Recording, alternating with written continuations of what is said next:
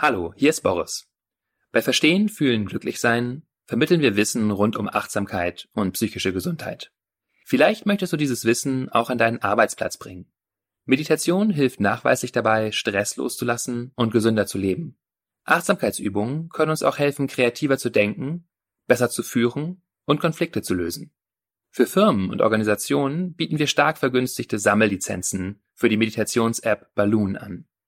Bei größeren Organisationen führe ich die App auch gerne in einer Live-Veranstaltung ein. Wenn du Lust hast, deinen Arbeitsort achtsamer zu machen, dann geh auf www.balloonapp.de slash Unternehmen oder klick auf den Link in den Show Notes zu dieser Podcast-Folge.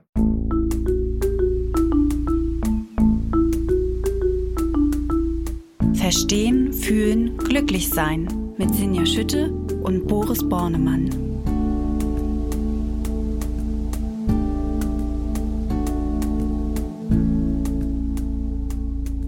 Hallo und herzlich willkommen bei Verstehen, Fühlen, Glücklich-Sein, dem Achtsamkeitspodcast. Ich bin heute wieder in unserer Folge verbunden mit Dr. Boris Bornemann. Er ist Neurowissenschaftler, er ist Psychologe und er ist Achtsamkeitstrainer und außerdem ist er noch Kopf und Stimme hinter der Achtsamkeits-App Balloon. Hallo Boris. Hallo Sinja und Sinja Schütte ist die Chefredakteurin der Achtsamkeitszeitschrift Flow. Und unsere heutige Folge des Podcasts widmet sich einem sehr komplexen Thema und auch einem etwas ähm, nicht umstrittenen, aber auf jeden Fall viel diskutierten Thema, nämlich dem Thema ADHS. Und wir wollen ergründen und definieren, was das ist. Und weil das ein sehr komplexes und großes Thema ist, ist das die erste Folge. Und es wird eine zweite Folge geben, wo wir uns auch damit beschäftigen, wie man ADHS behandeln kann. Ja, also ich habe es gerade schon vorweggeschickt. Es ist ein viel diskutiertes und in den letzten Jahren auch ähm, sehr kontrovers diskutiertes, aber vor allem hat es in den letzten Jahren viel mehr Aufmerksamkeit bekommen, das Thema. Wir kennen es viel als ein Thema, das vor allem Kinder betrifft. Jeder hat schon mal gehört, Mensch, der Sohn von oder die Tochter von hat ADHS.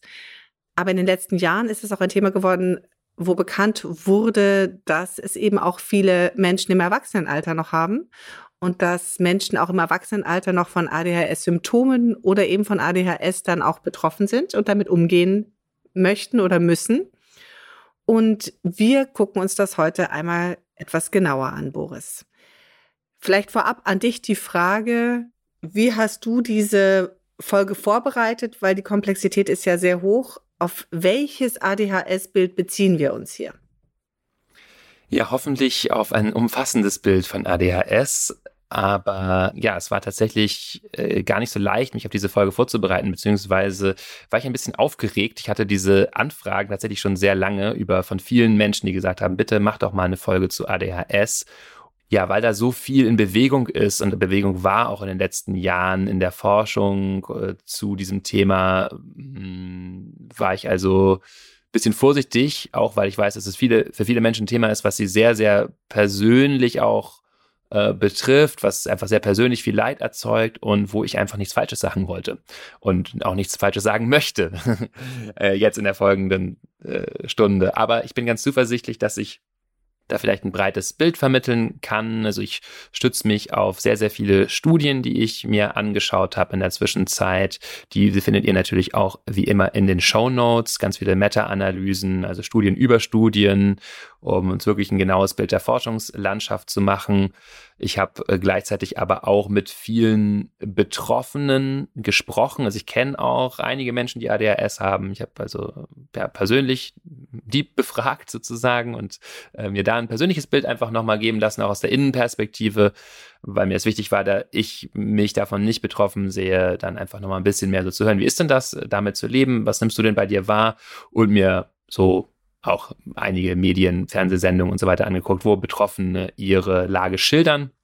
Und hoffe deswegen also heute in dieser ersten Folge ein Bild vermitteln zu können, wie, was da eigentlich sozusagen los ist, was ist das für ein, für ein Störungsbild, was ist das, äh, wie lebt sich so mit ADHS, äh, bevor wir dann eben, wie du schon angekündigt hast, in der nächsten Folge dann auch anschauen, wie äh, kann man damit am besten umgehen passt ja auch hervorragend zu uns. Wir wollen ja verstehen und wir wollen auch fühlen. Das heißt auch natürlich schildern, wie fühlt sich das denn ähm, von der Innenansicht auch an von Betroffenen. Also insofern super, dass du da auch ähm, den Kontakt zu Betroffenen gesucht äh, hast und das auch schildern kannst. Genau, und nochmal für alle, also ich werde natürlich jetzt hier nicht versuchen, stellvertretend für alle Menschen zu sprechen. Wir haben mit ADHS, wir haben in der nächsten Folge werden wir auch noch einen Gast haben, können wir schon in Aussicht stellen, die selber auch von ADHS betroffen ist, also die vielleicht dann auch nochmal ein bisschen mehr was aus dieser Perspektive sagen kann. Super. Dann, dann fangen wir doch wirklich klassisch an. Was ist denn genau ADHS? Kannst du uns das aus der wissenschaftlichen Perspektive einmal schildern, was eigentlich der Befund ist, wenn man sagt, jemand hat ADHS? Ja, ADHS steht für Aufmerksamkeitsdefizits-Hyperaktivitätssyndrom. Und allgemein gesagt handelt es sich also um Probleme mit der Aufmerksamkeit, der Impulsivität und der Selbstregulation, was auch die Gefühlsregulation mit einschließt. Wir werden da später nochmal auf die genauen Symptome schauen, aber so grob vielleicht erstmal, also Aufmerksamkeit, Impulsivität, Selbstregulation. Früher hat man das als eine Verhaltensauffälligkeit betrachtet, vor allen Dingen, die vor allen Dingen im Kindesalter vorkommt. Und die ist ja schon sehr, sehr früh beschrieben, schon beim Struwwelpeter ne, von Heinrich Hoffmann gibt es diesen Zappel-Philipp, bezeichnenderweise eben ein Kind und auch ein Junge, da hören wir auch noch viel zu, der irgendwie ein bisschen dieses Störungsbild quasi uns schon sehr früh verdeutlicht, auf eine gewisse Art und Weise, mit der schwarzen Pädagogik eben von Heinrich Hoffmann. Und Genau, heute weiß man, äh, schaut man eigentlich ein bisschen anders darauf. Ähm, also man dachte früher, das hat man als Kind und dann verwechselt sich das irgendwie. Und heute ist doch eher klar, dass dass sich ja maximal so bei der Hälfte der Menschen wirklich verwächst, also im Erwachsenenalter kein Thema mehr ist. Und bei der anderen Hälfte eben nicht. Das heißt, es gibt eine ganze Menge von Beeinträchtigungen und man schaut jetzt eben auch weniger als äh, darauf vor dem Fokus einer Verhaltensauffälligkeit, sondern auch einer mh, hm, ja, besonderen neurologischen Verfasstheit der Individuen mit ADHS. Das heißt, man hat auch eben auch ein bisschen tiefer verstanden, was passiert da sozusagen äh, in einem drin, auch was passiert im Gehirn. Mm, und ja. Neurologische Verfasstheit hast du gerade es nochmal so schön genannt. Äh, das ist ja jetzt ein, ein sehr theoretischer Begriff. Das bedeutet, wir verstehen besser, was im Gehirn los ist. Und darum können wir eben auch sagen, dass die Symptome, die du gerade geschildert hast, auch wirklich eine Stoffwechsel oder irgendwie auf jeden Fall eine plastizierte Grund im Hirn haben, ähm, so dass wir nicht nur davon ausgehen können, dass jemand halt eine blöde Angewohnheit hat, äh, sondern dass es wirklich auch ein, ein, ein, ja, eine echte Krankheit ist.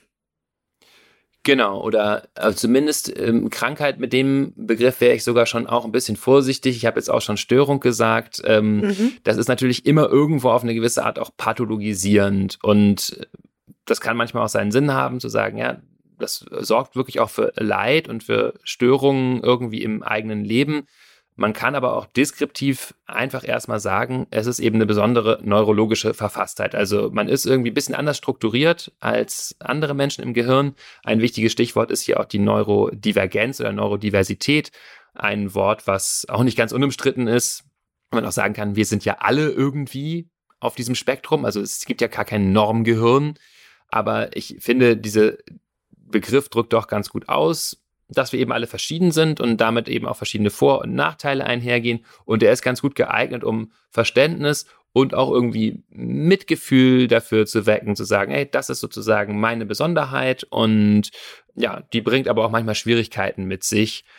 Aber ich finde es eben schön, erstmal von so einer deskriptiven Grundlage aufzugehen. Ich finde, Diagnosen haben immer auch was Zweischneidiges. Ne? Also da können wir vielleicht auch nochmal drüber reden, ja heute, aber auch insbesondere in der nächsten Folge dann auch nochmal. Das kann was ganz Entlastendes haben, sich zu diagnostizieren und zu sagen, ah, das liegt bei mir vor, denn dann kann ich anfangen, damit umzugehen. Das ist ja auch ein bisschen der Grund, warum wir hier drüber sprechen, dass man drüber nachdenken kann, vielleicht auch liegt es bei mir vor und ähm, was bedeutet das dann? Und zugleich ist es immer gut zu wissen, wir sind alle einfach Menschen und wir haben Besonderheiten. Und wenn wir anfangen, so Stempel drauf zu kleben, wie das ist irgendwie krank oder ist eine Störung, dann kann das auch irgendwo natürlich nach hinten losgehen und man kann anfangen, sich ja eben selbst vor allen Dingen nur noch als krank zu sehen. Dabei kann man auch sagen, ich bin besonders, ich habe besondere Fähigkeiten vielleicht sogar, ne? Genau. Fähigkeiten, genau. Da kommen wir vielleicht auch gleich nochmal genau. drauf. Genau. Also erstmal finde ich ein sehr guter Beginn, dass wir einfach erstmal sagen, das ist für uns keine Krankheit, sondern einfach eine Art, wie ein Gehirn geformt ist, wie es funktioniert. Und damit beschäftigen wir uns und wir versuchen zu verstehen, wie tickt dieses Gehirn, das ADHS hat. Und ich finde es auch ganz gut, sich nochmal klarzumachen, in dem Moment, wo ich den Stempel, wie du gerade gesagt hast, Krankheit äh, dem aufdrücke, erwecke ich ja auch Erwartungen bei unterschiedlichen Zuhörenden. Bei den einen nach dem Motto, aha, Krankheit kann man heilen, bei den anderen, aha, Krankheit bleibt für immer. Und insofern genau das wollen wir hier gerade vermeiden, sondern uns einfach angucken, was bedeutet es, wie kann man mit dem einen oder anderen umgehen, welche Teile kann man vielleicht mit Medikamenten, mit ähm, gegebenen Stoffen auch verändern und welche kann man vielleicht durch Verhaltenstraining mildern oder sogar nutzen. Also, dass wir in diese Richtung gehen. Vielleicht kommen wir so ganz gut zu der Frage, was sind denn eigentlich die Symptome? Was fällt denn unter die Begrifflichkeit ADHS und die Symptome, die dazu gehören? Ja, klassischerweise gibt es da zwei Cluster, zwei Gruppen von Symptomen. Das eine sind die Unaufmerksamkeitssymptome und das andere die Hyperaktivitätssymptome. Und die stelle ich gleich mal noch ein bisschen detaillierter vor, was das genau heißt. Es ist ganz gut zu wissen, dass das jetzt die Kriterien sind, die auch in den Diagnosemanualen stehen, also die man nutzt, um zu sagen, ja, hier liegt ADHS vor. Es geht aber mit ADHS häufig noch ein bisschen was anderes einher. Gibt es auch noch so andere Symptomatiken, die noch nicht so aufgenommen sind in den Diagnosemanualen, die man vielleicht aber ein bisschen besser versteht, wenn wir später nochmal über die neurologischen Besonderheiten auch reden. Deswegen jetzt erstmal sozusagen mit dieser ganz groben Ebene angefangen, Unaufmerksamkeit und Hyperaktivität. Unaufmerksamkeit, da gibt es dann eine Liste von äh, Kriterien, die müssen nicht alle erfüllt sein für die Diagnose, aber ungefähr sowas wie Schwierigkeiten, sich zu konzentrieren, also es entstehen viele Flüchtigkeitsfehler. Man lässt sich leicht von äußeren Reizen ablenken oder aber auch von inneren Reizen, also von irrelevanten Gedanken, von Gedanken, die einem so kommen und jetzt einen aber auf einen ganz anderen Pfad führen, als auf den, auf dem man eigentlich gerade sein möchte. Man vermeidet entsprechend, weil man schon weiß, man hat mit solchen Tätigkeiten manchmal Schwierigkeiten, vermeidet man häufig anstrengende, langwierige geistige Tätigkeiten. Und ja, man kann eben schwer bei dieser einen Tätigkeit dann bleiben, springt häufig hin und her zwischen Tätigkeiten, verliert leicht auch Gegenstände oder verlegt die. Alles, ne, wenn wir es jetzt hören, haben wir alle schon mal gemacht, aber das geht eben um eine gewisse Häufung und ein gewisses, äh, ja, doch ein sehr massives Muster davon.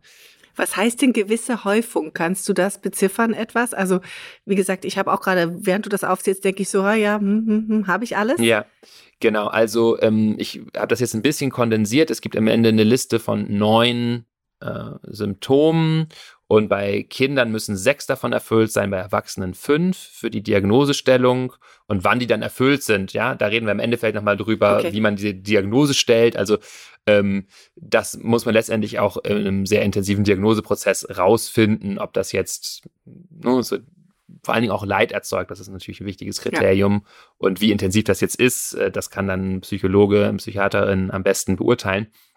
Aber genau, vielleicht noch um das abzuschließen, diesen Unaufmerksamkeitsteil. Man ist auch häufig abwesend, irgendwie im Gespräch, äh, scheint irgendwie nicht so richtig zuzuhören. Hm, und hat auch Schwierigkeiten, sich zu organisieren, insbesondere auch Aktivitäten zu organisieren. Das ist ja auch eine Aufgabe, bei der man sehr lange dann immer wieder Plan machen muss, zum Beispiel. Und ja, das ist so Cluster Unaufmerksamkeit. Und dann gibt es einen zweiten Cluster, äh, Hyperaktivität. Und auch hier müsste nicht wieder alles erfüllt sein, aber ähm, viele Symptome von folgenden, also zum Beispiel unruhige Hände und Füße, man wippt so häufig hin und her oder windet sich auf seinem Stuhl hin und her. Es gibt also so eine sichtbare körperliche Unruhe, können wir sagen.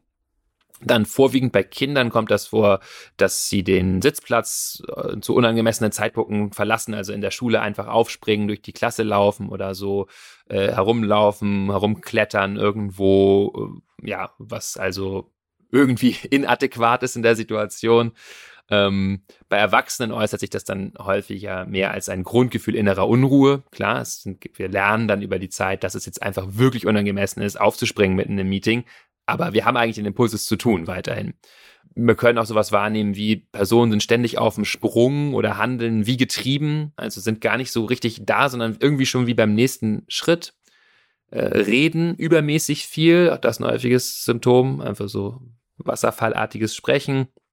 Und Menschen mit ADS können auch häufig schwer warten oder zuhören, äh, unterbrechen andere dann im Gespräch oder beenden die Sätze von anderen oder übernehmen auch einfach ungefragt deren Tätigkeiten. Ne? Also so auch hier einfach so eine gewisse Ungeduld.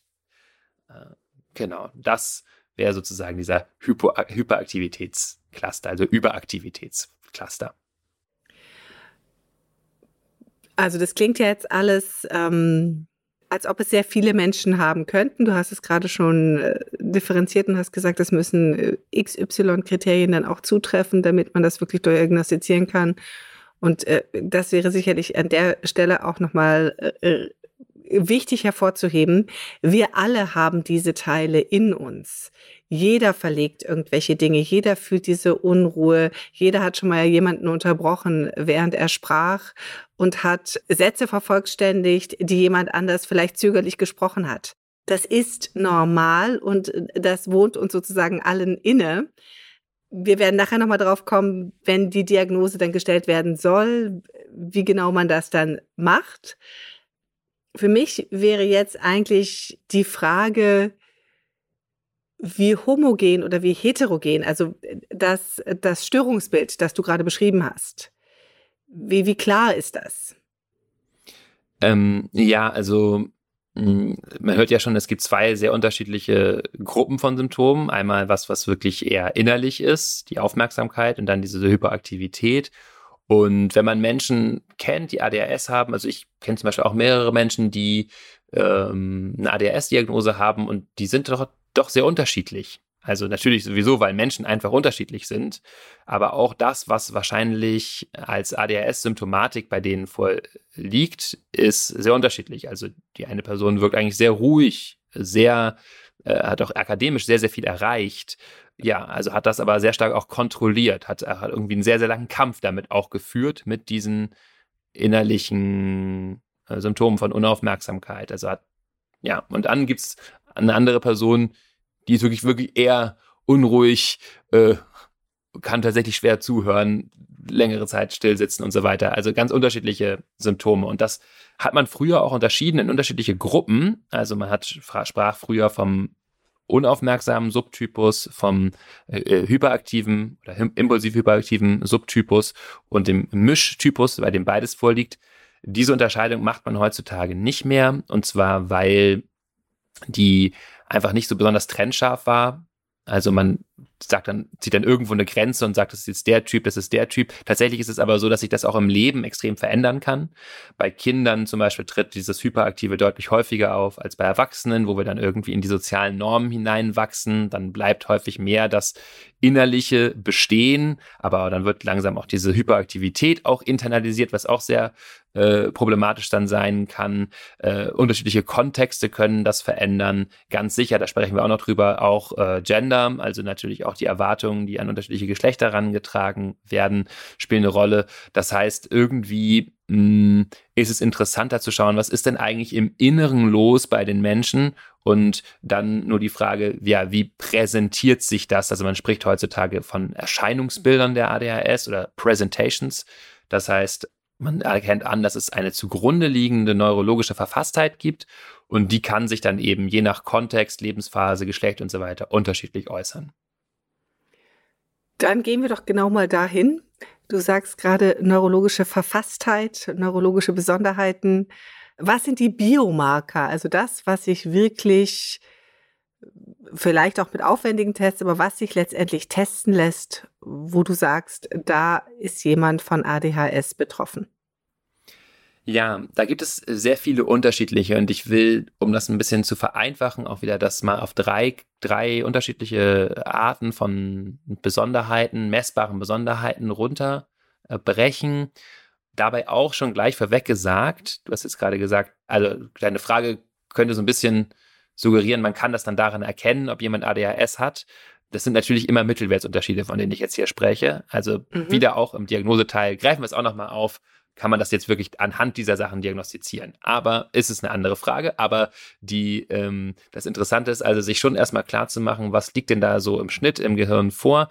Denn das kann einem ein bisschen Verständnis auch davon vermitteln, wie, ja, worin eigentlich diese Besonderheit besteht sozusagen. Und das eine ist eine Unteraktivierung im Gehirn kann man zum Beispiel mit EEG messen. Ja, also EEG sind ja einfach diese äh, Gehirnströme. Das heißt, da sieht man, in welchen Rhythmen das Gehirn so feuert. Und da stellt man beispielsweise häufig ein höheres Theta zu Beta-Verhältnis fest. Also Theta sind langsamere Wellen, Beta sind schnellere Wellen. Also das Gehirn ist, äh, da gibt es mehr langsame Hirnwellen im unmedikamentierten Ruhezustand. Also bei Menschen, die keine Medikamente einnehmen, das heißt, also auch dieser Befund in der holländischen Meta-Analyse zusammengefasst, ist nicht bei allen Menschen vorhanden. Da gibt es eine gewisse Heterogenität. Auch da wieder Menschen sind unterschiedlich mit ADHS, aber im Schnitt liegt sowas vor, auch im FMRT, also wenn man so sich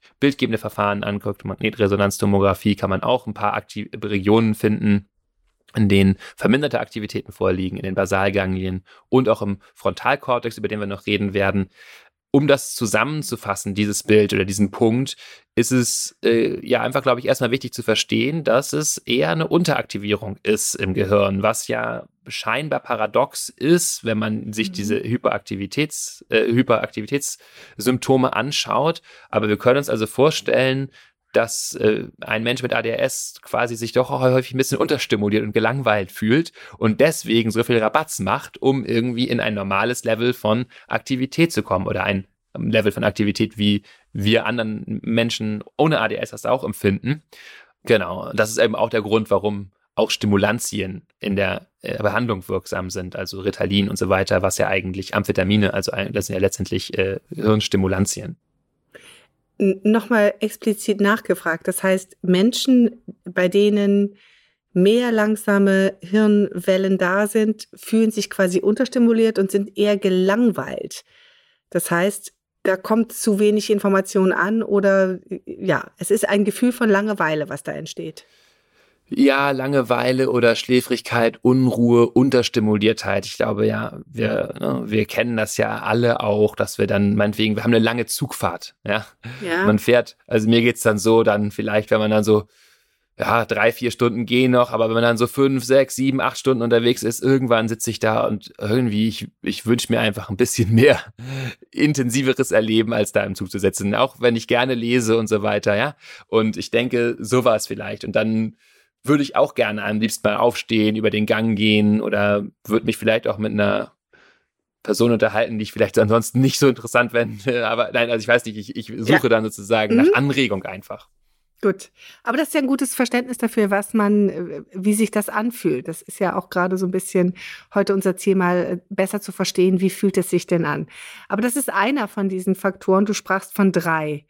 Mhm, genau. Ein zweiter wäre noch, ähm, wären Veränderungen in den Belohnungssystemen, insbesondere im Dopaminsystem. Das äh, wird da viel untersucht. Zum Beispiel eine chinesische Meta-Analyse, die zeigt, dass die Dopaminrezeptoren, gibt es auch verschiedene von D1 bis D5, aber bei allen gibt es ein bisschen andere Funktionsweise. Bei Menschen mit ADHS möglicherweise auch in der Weise, dass das, AD, dass das Dopamin weniger lange im synaptischen Spalt verbleibt, also letztendlich wir weniger lange stimuliert sind von einem Dopaminausstoß, also schneller wieder sozusagen auch den nächsten Kick, die nächste Anregung brauchen. Das mit diesen Dopaminrezeptoren kann man mittlerweile auch recht gut auf genetische Gründe zurückführen. Auch hier wieder Beta-Analyse aus China, äh, die einzelne Genorte identifiziert, wo diese Rezeptoren kodiert werden in den Genen. Also das scheint wirklich ja sehr deutlich doch auch was zu sein, wo es einen Unterschied gibt bei Menschen mit ADHS, wie sind diese Dopaminrezeptoren geschaffen. Es scheinen auch andere Transmittersysteme eine Rolle zu spielen, Noradrenalin, Glutamat, Serotonin, aber hier können wir eigentlich auch wieder was ähnliches feststellen, wie eben schon, es geht ja ein bisschen in eine ähnliche Richtung. Wir brauchen einfach irgendwie ein bisschen mehr Stimulation, Also ja, was für andere Leute sehr stimulierend ist, ist eben für Menschen mit ADS vielleicht eher nur mittelstimulierend oder äh, mhm. ver verklingt sozusagen schneller wieder. Und naja, wir kennen das alle. Wir wollen irgendwie auch was erleben sozusagen. Ja. Und äh, ja, wenn wir da an so Stelle das Gefühl haben, jetzt, ja, jetzt ist das Arzt sich das eigentlich, äh, es ist, ist der Reiz irgendwie gerade schon weg, dann suchen wir einen neuen Reiz. Okay. Spannend. Und das dritte? Ja, das dritte ist nochmal ein bisschen was anderes. Und zwar ist das äh, ein anderer Aufbau des Frontalkortex. Manchmal wird auch angenommen, dass es so eine Art Entwicklungsstörung im Aufbau des Frontalkortex gibt. Also das Frontalkortex ist ein Teil des Gehirns im genau, also vorderen also der, Bereich des genau. Genau, im vorderen Bereich des Gehirns. Das ist also der Bereich, in dem äh, unsere exekutiven Funktionen zu Hause sind. Man könnte einfach auch sagen, unsere Aufmerksamkeitsfunktionen, also die Funktionen, mit denen wir, äh, die Teile des Gehirns, die dafür zuständig sind, bestimmte Aktivitäten auszuwählen und andere zu hemmen etwa. Also es gibt hier zum Beispiel eine sehr große Meta-Analyse über 83 Studien, die zeigen, dass bei Menschen mit ADHS diese exekutiven Funktionen beeinträchtigt sind. Die kann man also in so klassischen Aufmerksamkeitstests messen. Und da gibt es eben Beeinträchtigungen in vier sehr gut untersuchten exekutiven Funktionen. Das eine ist Inhibition, das heißt letztendlich Hemmung, also die Fähigkeit, einen Impuls, den ich habe, zum Beispiel zu hemmen, zurückzuhalten, eine bestimmte Hirnaktivierung auch zu dämpfen, herunterzuregeln. Der zweite Punkt ist Vigilanz oder auch einfach äh, Wachsamkeit oder Daueraufmerksamkeit, also die Fähigkeit, über lange Zeit die Aufmerksamkeit auf etwas zu halten. Also ganz klassisches Beispiel davon ist Radarschirmüberwachung, müssen wir wenigstens in unserem Alltag machen. Anderes ist eher, naja, ich sitze in einem Raum, ich schaue, tut sich da was, verändert sich da was. Also so eher so eine ruhige, lange, langsame Aufmerksamkeit. Ich beobachte etwas, wo aber nicht so viel passiert eben. Das ist äh, schwieriger. Dann auch Schwierigkeit mit dem Arbeitsgedächtnis, also eine klassische die Fähigkeit, einfach so kurzzeitig Inhalte, äh, die ich gerade gehört habe oder gesehen habe, präsent zu halten. Auch die scheinen ein bisschen schneller zu zerfallen. Und dann der Fähigkeit zu planen.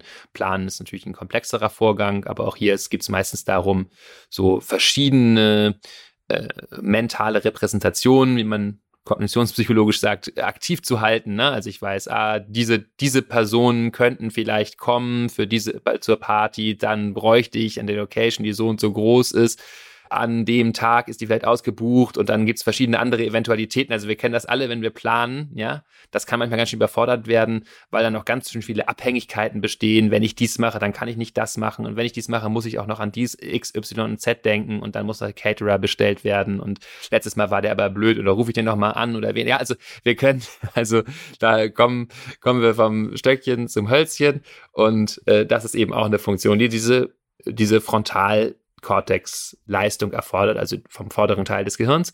Und der scheint eben anders zu funktionieren, also ein bisschen sprunghafter zu sein, sozusagen. Okay, das heißt, ich habe erstmal diese drei nachgewiesenen Biomarker, nämlich ähm, eine äh, Unteraktivität im Gehirn, Stichwort kurze, langwellige Hirnströme, dann habe ich einmal die Dopaminmarker, die fünf Stück, die etwas ähm, unterschiedlich beschaffen sind, sodass zwar Dopamin aufgenommen wird, aber schneller wieder verpufft. Das heißt, der Reiz sinkt schneller. Und dann habe ich nochmal den Aufbau des Frontalkortex, der die Impulssteuerung ganz stark ähm, auch steuert oder in sich birgt. Und diese drei mhm. Dinge sind betroffen. Du sprachst jetzt aber vorhin auch noch mal von, von weiteren noch nicht belegten Symptomen oder Markern. Ist das der Moment, wo wir die ganz gut jetzt auch noch mal besprechen könnten? Ja, also wenn man sich mit Menschen unterhält, die ADHS haben, nennen sie häufig noch so Beeinträchtigungen oder Phänomene in ihrem Alltag, die nochmal anders gelagert sind als diese klassischen Symptome, die wir jetzt schon genannt haben, von Aufmerksamkeit und Hyperaktivität. Und die sind teilweise auch dokumentiert wissenschaftlich, aber die sind eben nicht Teil der Diagnosekriterien, aber die sind trotzdem, glaube ich, ganz gut mal zu benennen, weil sie häufig die Lebensqualität von Menschen mit ADHS zu beeinträchtigen scheinen. Und da benenne ich auch wieder mal drei der Übersicht halber. Und das eine ist die Neigung von Gefühlen geflutet zu sein, sich sehr stark von Gefühlen eingenommen zu fühlen, sei es Angst, Traurigkeit, Unsicherheit, manchmal aber auch Freude, also so äh, wirklich das Gefühl zu haben, ich kann das fast gar nicht halten, dieses Gefühl, das übermannt mich gerade total, überrollt mich so. Das können wir uns wie übrigens alle Symptome, die ich jetzt benennen werde, aus diesen Frontalkortex-Funktionen erklären, dass da eben nicht so viel stabilisiert werden kann an Gefühlen, sondern ja, Gefühle ist sozusagen fast ein bisschen das Gegenteil von Frontalkortex, also quasi das, was von unten kommt, so vom Hirnstamm, vom limbischen System, was dann das Gehirn flutet, den ganzen Körper, das ganze Nervensystem in einen bestimmten Zustand bringt. Und unser Frontalkortex hat dann eben die Funktion, da drin ein bisschen zu moderieren und auszuwählen. Verstehe ich das richtig, dass indem das sozusagen dieses von Gefühl überflutet werden, also das ist ja praktisch die Innenansicht der Person, die es betrifft. Und für jemanden Außenstehendes ist es wahrscheinlich immer ein sehr übertriebenes Reagieren in diesen oder übertriebenes Darstellen dieser Gefühle. Kann das sein? Also es muss nicht unbedingt dargestellt sein. Auch hier wieder kann es auch sehr stark nach innen gehen, auch je nachdem, mhm. wie Menschen das gelernt haben, so zu moderieren. Also ich, vielleicht sehe ich das gar nicht, aber die Person erzählt mir, ich war total überfordert. So, ich war einfach tief traurig oder als ich alleine war, hatte ich dann einen Heulkrampf oder ähm, ja, mh, mm, es kann sich nach außen zeigen, muss aber nicht unbedingt sichtbar sein. Also hat beide Ausprägungen. Okay, mhm. gut. Das war, du hast wieder von dreien gesprochen. Mhm. Genau. Das zweite ist so eine Art Entscheidungsparalyse, also ein Gefühl, sich einfach nicht entscheiden zu können. Auch hier wieder, wir alle kennen das, aber wir können uns vorstellen, dass das bei Menschen mit ADHS noch häufiger vorkommt, weil dann einfach eben verschiedene Optionen aufgerufen werden, mache ich dies oder das. Kann ja manchmal ganz trivial sein, ja, gehe ich jetzt mit meiner Freundin da noch äh, irgendwie essen oder bleibe ich lieber zu Hause? So, und da gibt es verschiedene Gründe, die dafür und dagegen sprechen. Auch da sind häufig wieder Gefühle involviert, starke Gefühle von ja, ich möchte die gerne sehen, ich möchte auch gerne sozial sein, ich möchte mich gerne eingebunden fühlen, solche Motive, ne? Und auf der anderen Seite, ich möchte mich aber auch erholen, ich möchte irgendwie zu, mal in Ruhe sein, ich möchte mich mal ein bisschen regenerieren, beides nachvollziehbar und wir, wir kennen das, wie gesagt, alle, dass wir so da mal hin und her denken, einerseits dies, andererseits das. Aber das fällt eben noch schwerer, wenn die Gefühle so intensiv fluten und der Frontalkortex da eben nicht so stark stabilisierend wirkt und wir uns quasi größere Schwierigkeiten haben, irgendwie in diese eine Option reinzugehen.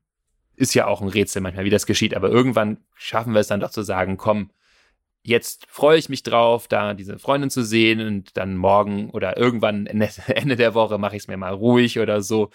Ja, oder aber zu Hause zu sagen, nee, komm, ich lasse das jetzt los, ich lege mich jetzt aufs Sofa und dann muss ich das andere irgendwie loslassen. Also es erfordert auch wieder Inhibition, Auswahl, Selektion, diese Dinge, die eben von unserem, von dem vorderen Teil unseres Gehirns abhängig sind. Und der dritte? Äh, genau, der dritte Punkt ist ein Phänomen, was manchmal als Hyperfokus beschrieben wird, also als, als starker Fokus, als ja, hyper heißt ja auch wieder quasi extra doll, ja, also ein sehr starker Fokus, also eigentlich ein bisschen das Gegenteil von dem, was wir bisher gehört haben, was ja eher von einem sprunghaften Fokus charakterisiert ist. Und hier wird aber beschrieben, dass Menschen mit ADHS manchmal wie in so einen Tunnel auch fallen bei bestimmten Aufgaben und sich davon gar nicht lösen können. Eine Person mit ADS hat mir zum Beispiel neulich beschrieben, dass sie ganz häufig so äh, stundenlange Recherchen macht. Ja, also zu sagen, welche, welche Kamera jetzt am, man am besten kauft, zum Beispiel, und davon dann gar nicht loslassen kann. Und das kann natürlich auch ein Problem sein, ist quasi das, das Umgekehrte dann. Der Frontalkortex hat eben schon auch die Funktion, dann wieder mal Abstand zu gewinnen, Übersicht zu bekommen und eben loszulassen. Und wenn wir erstmal ganz tief in so einem Tunnel drin sind und da eben nicht so stark die Fähigkeit haben, uns davon zu distanzieren, mal umzuschalten, dann können wir uns auch ganz schön in so einzelnen hm, Aufgaben verlieren. Das kann auch ganz tolle äh, Auswirkungen haben natürlich. Also wenn ich da jetzt naja, irgendwie ein Paper schreibe oder irgendwie ein Musikstück oder etwas male oder und da einfach drin aufgehe, in so einen totalen Flow mitkomme, äh, kann das ja auch sehr erfüllend sein und auch für mich und die anderen Menschen um mich herum eine gute Sache, dass ich da so tief in was aufgehe.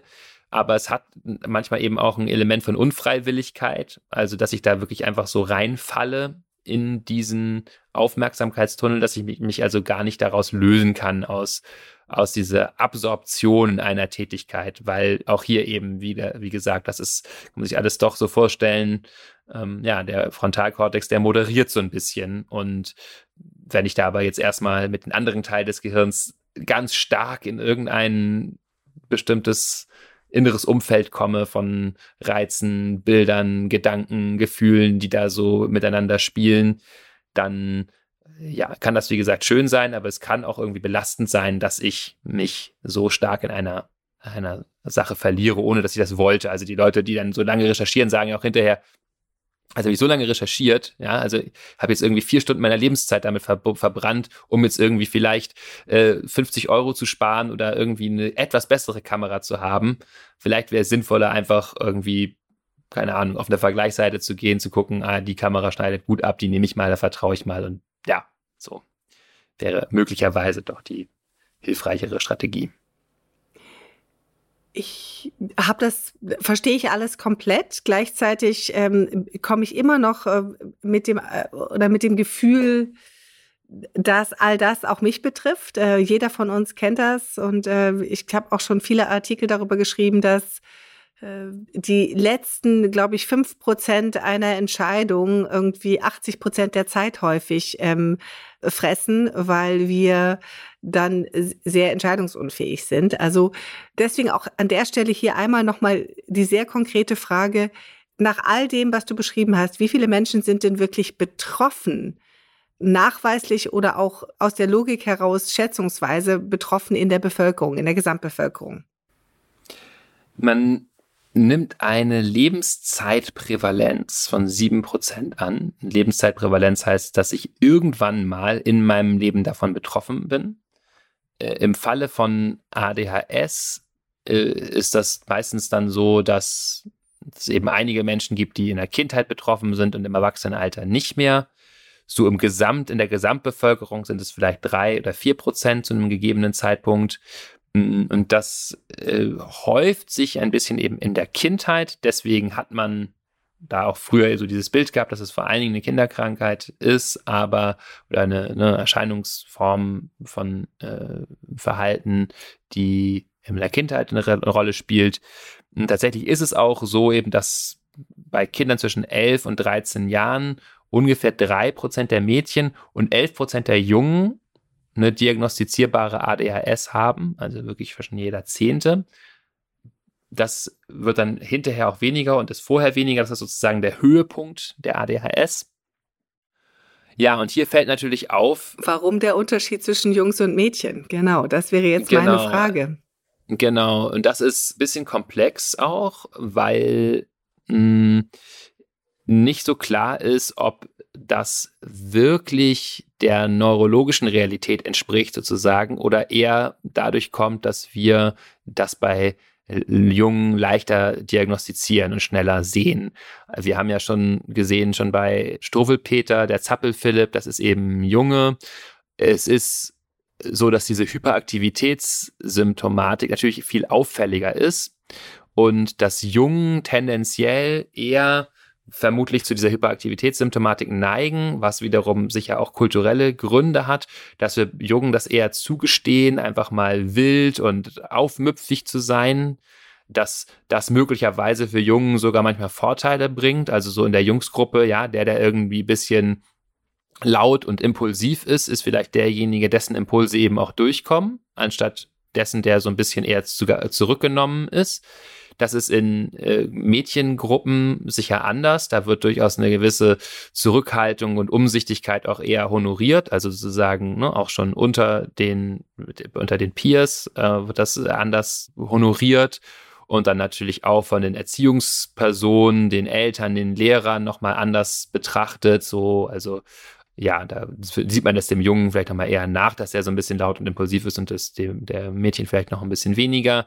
Und so kommt es möglicherweise so, dass äh, Mädchen das stärker internalisieren oder später eben dann auch Frauen und es dann zum Beispiel eigentlich zu einer Depression kommt oder einer anderen Erkrankung, die diese ADHS wie maskiert. Also, dass wir, dass dann zum Beispiel eine Depression diagnostiziert wird. Aber im Grunde ist ausschlaggebend diese ganze innere Thematik, ich kann nicht gut fokussieren, hin und her springen, von Gefühlen geflutet sein und so weiter, was wir besprochen haben. Und das ist natürlich ein Problem, deswegen auch der Aufruf dazu, mehr Forschung zu machen, das noch mehr in den Blick zu nehmen, weil äh, es natürlich nur dann zu einer sinnvollen Behandlung auch kommen kann, wenn ich wirklich die Primärsymptomatik erkenne. Also wenn ich verstehe, ah ja, was hier eigentlich vorliegt, ist, die Person hat eben diese auch Besonderheit und ist dann stärker von den Gefühlen geflutet, kann sich vielleicht nochmal schwieriger irgendwie entscheiden, ist irgendwie sprunghafter in der Aufmerksamkeit und damit muss ich lernen, umzugehen. Und wenn ich das äh, kann, dann äh, löst sich auch die Depression ja, und wenn ich das aber nicht erkenne, dann ist das wirklich ein Problem. Deswegen ist da schon wirklich eine offene Forschungsfrage, denke ich, wie das kommt, dass das bei Frauen seltener diagnostiziert wird. Ob man da häufig vielleicht einfach nur nicht tief genug schaut, weil man dieses Störungsbild immer noch stärker mit Jungen assoziiert. Aber ich nehme noch mal mit, es sind im Prinzip auf die Lebenszeit gerechnet sieben Prozent am häufigsten zwischen 11 und 13 Jahren, äh, sagtest du gerade.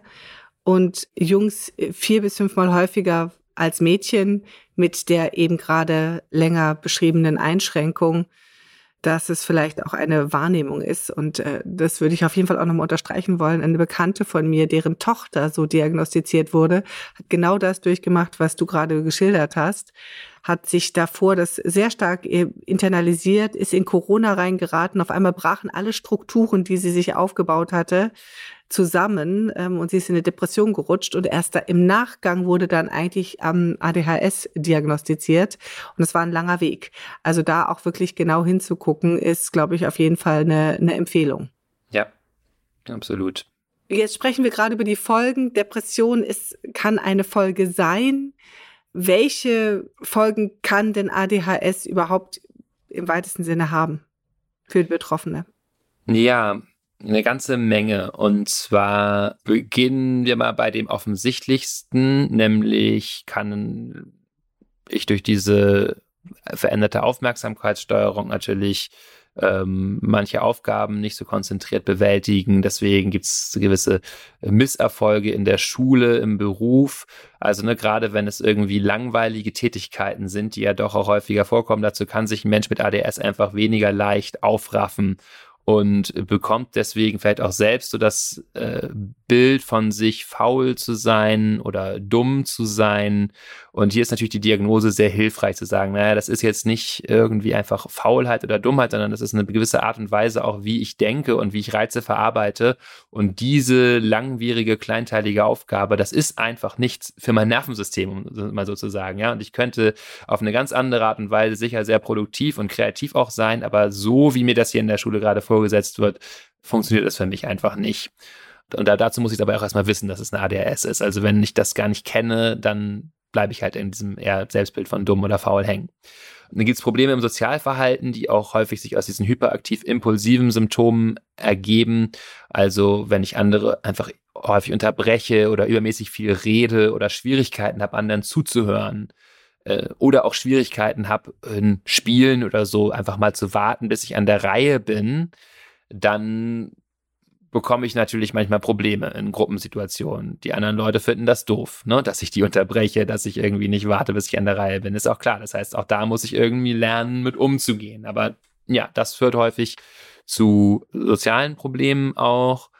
Dann ergibt sich aus diesen sozialen Problemen möglicherweise auch eben, können sich gewisse psychische Probleme ergeben oder auch aus diesen benannten Problemen, die mit der Leistung in der Schule zusammenhängen oder aus verschiedenen Gründen. Jedenfalls kann man Depressionen auch sehr verhäuft feststellen, gehäuft feststellen bei Menschen mit ADHS. Da schätzt man ungefähr so in einer äh, Analyse der Duke University, dass das ungefähr fünfmal so häufig vorkommt, Depression, also wirklich sehr, sehr massiv verstärkt bei Menschen mit einer diagnostizierten ADHS. Für Dysthymie gibt man sogar an, dass das 30 Prozent der Menschen hätten mit ADHS. Dysthymie ist sozusagen so eine ganz äh, ja, eine milde Form von Depression, eher so eine ja eher äh, dauerhaft äh, niedergeschlagenere Stimmung, aber jetzt noch nicht mit Depressionswert, aber 30 Prozent ist ja auch eine ganze Menge.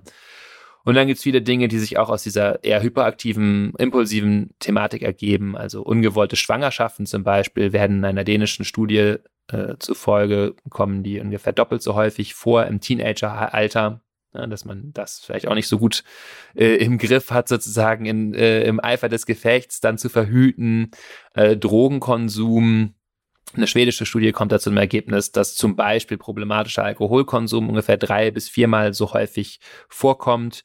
Und dann gibt's auch erhöhte Gefahr von Unfällen und Verletzungen. Also ja, eine ganze Reihe äh, von Situationen in meinem Leben, wo ich es doch ein bisschen schwerer habe, wenn ich eben da unaufmerksam mit Unaufmerksamkeiten und in dieser Hyperaktivitätssymptomatik zu tun habe. Habe ich es denn auch irgendwo vielleicht leichter, wenn ich ADHS habe? Ich hoffe ja, aber das ist, glaube ich, auch eine Frage davon, wie wir als Gesellschaft beginnen, damit umzugehen und vielleicht auch äh, das zu verstehen und dann diese Möglichkeiten zu schaffen, die Umwelten zu schaffen, in denen ich als Mensch mit ADHS dann auch äh, besonders zum Zuge komme. Es gibt hierzu relativ wenig Forschung zu den Vorteilen von ADHS. Es gibt mehr so mh, hm, Paper, die da anekdotische Evidenz zusammentragen oder theoretische Überlegungen zu machen. Auch hier wieder drei Punkte, weil es so schön ist. Zum einen Kreativität und Innovationsfähigkeit.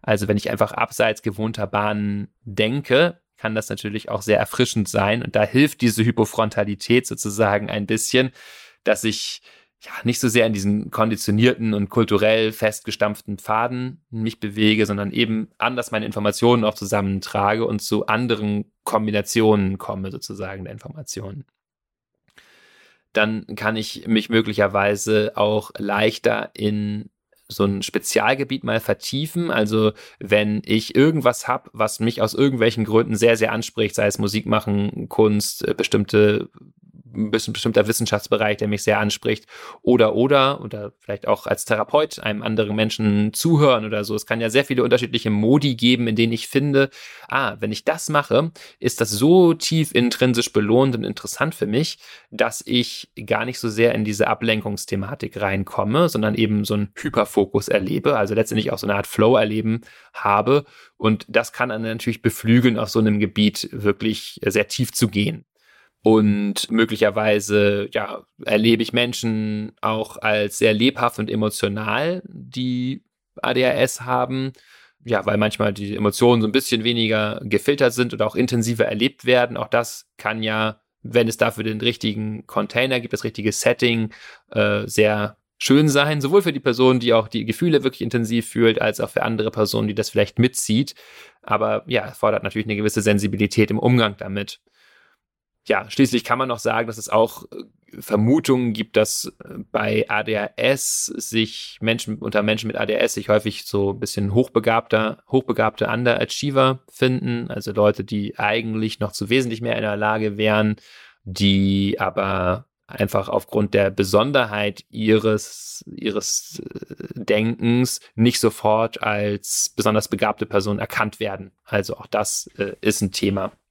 Und also man kann letztendlich zusammenfassend auch sagen, dass man diese Forschungsfrage, diese Frage, die du mir gerade gestellt hast, welche Vorteile hat es denn, eigentlich häufiger stellen muss, denn klar ist, wir finden auch immer nur das, wonach wir auch suchen, oder häufig ist es leider ja auch so, auch in der Forschung, ne, dass äh, wenn man jetzt mal anfängt, systematisch danach zu gucken, welche Vorteile hat es denn, in welchen Arten von Tests und Aufgaben schneiden Menschen mit ADS denn vielleicht besser ab, wenn wir das machen, dann können wir eben auch solche Bereiche identifizieren, die dann vielleicht ja gut sind zu kennen für Menschen mit ADHS, um sich entsprechend beruflich zum Beispiel zu orientieren. Ja, ich finde es ganz super spannend, gerade in diesem äh, Bereich nachzudenken. Und da werden wir in der nächsten Folge auch noch stark drauf eingehen. Wie gehen wir eigentlich damit um? Wie, wie können wir lernen, damit zu leben? Ich vermeide bewusst dieses, wie therapieren wir es, weil es ist ja wirklich der Umgang mit Andersartigkeit, mit unterschiedlichen Gehirnen in unserer Gesellschaft und, äh, und, und da ist ja auch ganz viel Erwartungsmanagement. Und ich sage jetzt mal, wenn ich in einer Schule bin, wo alles sehr standardisiert vorgehen soll, ist es natürlich schwierig zu akzeptieren, dass Gehirne unterschiedlich funktionieren, dass der eine so lernt, der andere so lernt. Und äh, da drüber nachzudenken, auch gesellschaftlich, wo wir da eigentlich diese Diversität viel besser nutzen können und wie es uns einfach nach vorne bringen kann auch. Es ist ja ähm, ein Thema, das man, ähm, dem man fast noch mal einen ganzen Podcast widmen könnte. Boris, das nehmen wir wieder mal mit. Aber nochmal zurück zur ADHS. Äh, du hast ganz viel beschrieben, du hast auch Biomarker beschrieben, du hast ganz viele Symptome beschrieben, du hast beschrieben, wie wir diagnostizieren, also ganz viel, wie wir uns dem nähern. Ich würde gerne dich noch einmal fragen, gibt es denn eine Ursache, die schon ganz klar festgelegt ist? Also du hast vorhin die Biomarker genannt, das sind schon mal, das sind ja Symptome und vielleicht auch Ursachen in einem. Aber gibt es eine genetische Voraussetzung? Gibt es etwas, was es stark beeinflusst, eine Ernährungsform oder irgendwas? Also was löst ADHS aus? Ja, genau. Diese Biomarker, die ich eben benannt habe, die sind natürlich letztendlich die neuronalen Manifestationen einer bestimmten Art zu denken. Das heißt, da, von daher kann man jetzt noch nicht schließen, dass es irgendwie was Angeborenes ist, denn natürlich bei uns allen entwickeln sich bestimmte Arten und Weisen zu denken und zu fühlen, die sich dann auch im Gehirn niederschlagen. Das heißt, die wirklich interessante Frage, wenn man sich anschauen möchte, ob das biologisch bedingt ist, stark ist, die Frage nach der genetischen äh, Grundlage für ADHS. Und dafür gibt es tatsächlich eine sehr starke Evidenz, dass es eine sehr hohe genetische Komponente bei ADHS gibt. Also mhm. ein Review zum Beispiel der schwedischen, des schwedischen Karolinska-Instituts legt nahe, dass es ungefähr eine Erblichkeit von 70 Prozent hat äh, wow. Das ist schon wirklich äh, recht hoch. Also na, dass man also sozusagen von dem Merkmal ADS zu haben oder nicht zu haben, das wird eben so 70 Prozent von den Genen bestimmt in unseren Umwelten und nur von 30 Prozent von den Umweltfaktoren. Äh, von Umweltfaktoren, die man ausmachen kann, ist sowas wie Schwangerschafts- oder Geburtskomplikationen, wie zum Beispiel ein niedriges Geburtsgewicht oder Nikotin- oder Alkoholkonsum während der Schwangerschaft eine frühe Exposition gegenüber Umweltgiften, zum Beispiel Blei, oder auch gewisse psychosoziale Faktoren, wie zum Beispiel familiärer Stress, gewisse Erziehungsstile, auch ein niedriger äh, sozioökonomischer Status trägt dazu bei, möglicherweise diese mangelnde Organisation des Frontalkortex äh, zu bewirken. Also das hat ja auch was damit zu tun, ob ich lerne, irgendwie zu planen und mich zu organisieren, dass der Frontalkortex die Möglichkeit hat, sozusagen in dieser Weise zu reifen, also sich an anderen Erwachsenen, die eben gute Frontalfunktionen vorleben, zu orientieren. Aber ähm, das sind eben alles kleinere Faktoren gegenüber den Genen. Also die spielen sicher alle eine Rolle und es interagiert natürlich auch miteinander. Aber also für mich war wirklich auch nochmal ähm, sehr eindrücklich, diesen, äh, diesen starken genetischen Anteil zu sehen. Denn ich denke, das kann uns wirklich dazu animieren, so darüber nachzudenken, wie du das gerade schon skizziert hast, dass ADHS eben eine Variante menschlicher Denk-, Fühl- und Erlebens Weisen ist, die wir Menschen haben. Also hier wieder Stichwort eben auch Neurodiversität. Und dass wir eben eher als die Frage zu stellen, ja, wie mache ich das jetzt weg oder wie vermeide ich das, äh, wir uns die Frage stellen könnten, individuell und auch gesellschaftlich, wie können wir damit umgehen, wie können wir diese Disposition in einer gesunden Weise nutzen, wie kann das gut zum Tragen kommen, welche Umwelten braucht es denn dafür?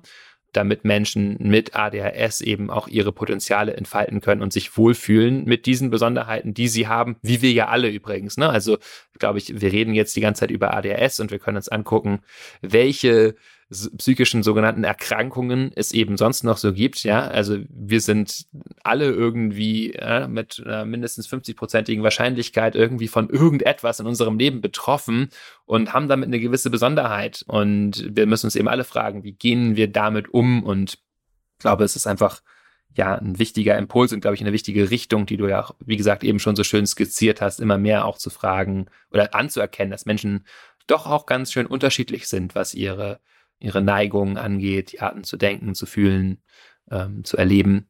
Und ja, und dann zu fragen, wie können wir damit umgehen? Und diese genetische Disposition bringt das eben nochmal deutlich nach Hause, dass das schon einfach, ja, so eine normale Spielart sozusagen äh, der menschlichen Natur ist. Ja, und ich finde es auch nochmal wirklich ein ganz toller Hinweis für vielleicht hier Zuhörende, die selber Eltern sind, weil ich auch im Bekanntenkreis und Freundeskreis einfach ähm, viel erlebe, wie verzweifelt dann auch ja verschiedene Eltern sind, die dann damit umgehen müssen, ja, und da wirklich hinzugucken und zu sagen, welches Umfeld braucht mein Kind, vielleicht kann ein Kind viel, viel glücklicher werden, wenn es eine andere Schulumgebung hat. Äh, da ist, finde ich, nochmal ganz viel Potenzial drin. Das, das finde ich ganz toll. Also insofern da nochmal anders drauf zu gucken. Und da freue ich mich auch sehr drauf, wenn wir in die nächste Folge reingehen. Aber wir sind noch nicht ganz da, weil nach all dem, was du beschrieben hast und mit der Genetik, also dass, dass das eine ganz hohe ähm, genetische Komponente hat, die Ursache, würde ich jetzt doch nochmal gerne so zum Schluss abrunden wie dann eine genaue Diagnose aussieht. Was, was tue ich, wenn ich die Vermutung habe, es ist jetzt vielleicht doch ADHS bei mir, bei meinem Kind. Vielleicht kann man ja sogar über Generationen sowas beobachten. Also was tue ich, wie gehe ich bei der Diagnose vor? Ja, also wenn ich jetzt diesen Podcast gehört habe und denke, oh Gott, ich hab das, dann sollte ich vielleicht erstmal einen Tag durchatmen, ja, weil äh, vielleicht habe ich auch Durchatmen ist immer Hypochondrie gut. und vielleicht nochmal überlegen und Abstand gewinnen und schauen, wie viel Leid wird denn durch diese Unaufmerksamkeiten und so weiter in mein Leben wirklich gebracht. Und vielleicht beruhige ich mich dann schon und denke, naja, also gut, ich habe wie immer alles Mögliche, ja, wir haben alle ein bisschen Depression, ein bisschen äh, ADHS, äh, ein bisschen Angsterkrankung sozusagen, aber es ist eben nicht immer gleich störungswertig. Das heißt, äh, aber wenn ich jetzt trotzdem zu dem Schluss komme, doch irgendwie habe ich den Eindruck, vieles, was da beschrieben wurde, erzeugt wirklich doch eine ganze Menge Leid bei mir und ich möchte mal abklären lassen, ob es eine ADHS ist. Dann sollte ich mir einen Termin machen bei einem Psychologen oder einem Psychiater die das diagnostizieren. Da muss ich einfach mal ein bisschen recherchieren, ja, ähm, ADHS-Diagnose dann in meiner Stadt oder in der Umgebung und denn ja, da ist es dann schon gut, wirklich einen Fachmann, eine Fachfrau drauf schauen zu lassen, die dann diese Kriterien abklärt, die zur Diagnose einer ADHS nötig sind. Also da gibt es dann eben dieses ICD-10, äh, bald 11, das äh, Diagnosemanual sozusagen, was international verwendet wird. Und dann schaut man sich eben an, vor allen Dingen auch erstmal, wie lange diese Symptome bestehen. Wichtig ist, dass diese Symptome seit der Kindheit bestehen oder zumindest irgendwie Spielarten dieser Symptome. Die konkreten Symptome können sich ja verändert haben, wie wir gerade gehört haben. Also vielleicht habe ich als Kind vor allen Dingen diese Hyperaktivität erlebt und als Erwachsener jetzt gerade eher Unaufmerksamkeit. Kann natürlich auch mal anders sein, ja, dass ich schon als Kind irgendwie eine Form von Unaufmerksamkeit oder emotionales Geflutetsein oder Entscheidungsparalyse immer erlebt habe oder, oder, ja, aber ich, es ist schon, es geht hier ja wirklich darum, wie wir jetzt gehört haben, etwas zu diagnostizieren, was eine neurologische Besonderheit ist, die sich ja relativ früh irgendwie zeigt. Also am besten, also am stärksten eben so um das zehnte Lebensjahr herum, so wie wir gehört mhm. haben. Also da kann ich mich fragen, wie war ich denn eigentlich da? Wie ging es mir da? Und dann werden verschiedene Lebensbereiche auch abgeklärt, also so das schulische, das akademische, das berufliche, aber auch das private Leben um zu gucken, äußert sich das da in allen Bereichen äh, in irgendeiner Weise, weil, ja, wie gesagt, wir reden von einer neurologischen Beschaffenheit. Das heißt, das muss sich schon irgendwie in allen diesen Bereichen wiederfinden. Nicht überall erzeugt das vielleicht Leid. Vielleicht habe ich eine Partnerin, die da irgendwie gut mit umgeht und wo ich da in der Beziehung gar nicht so viel Leid erlebe, aber halt irgendwie eher im beruflichen oder äh, Umfeld, aber oder mit anderen Freundinnen.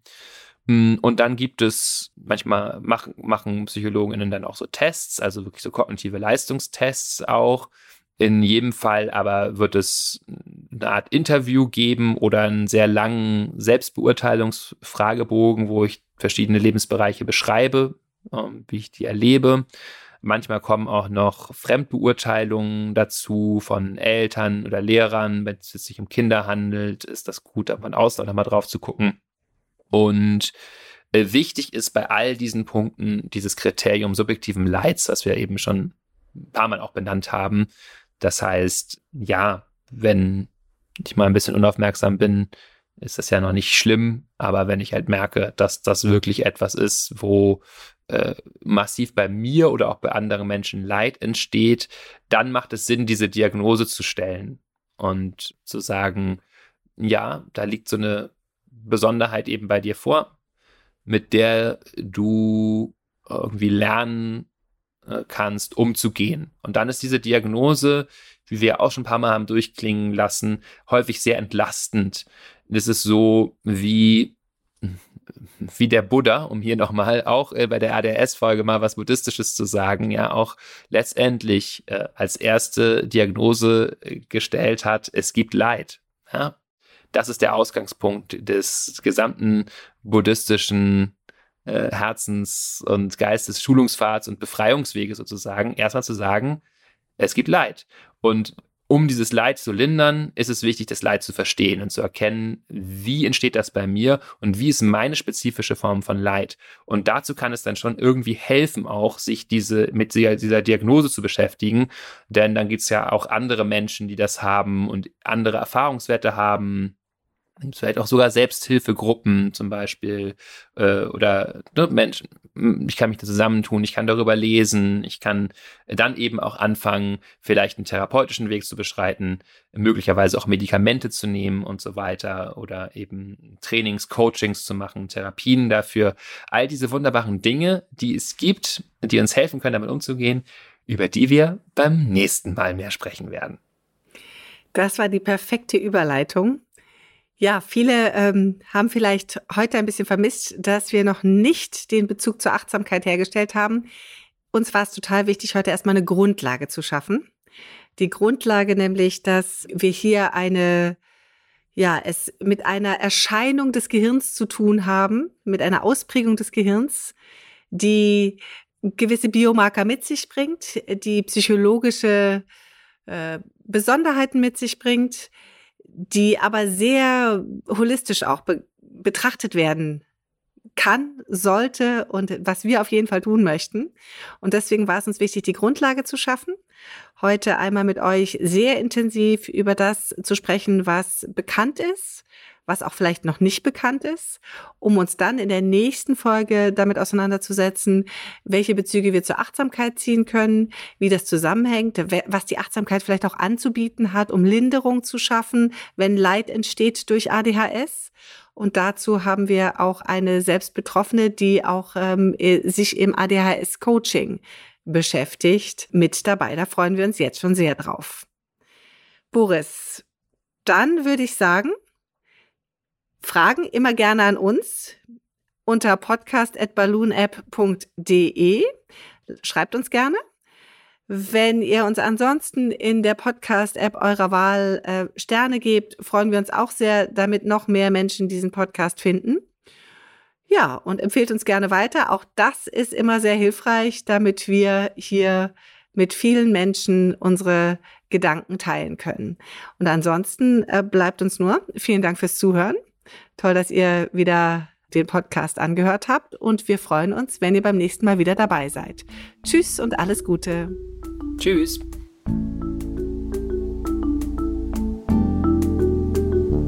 Das war Verstehen, Fühlen, Glücklich Sein, der Achtsamkeitspodcast.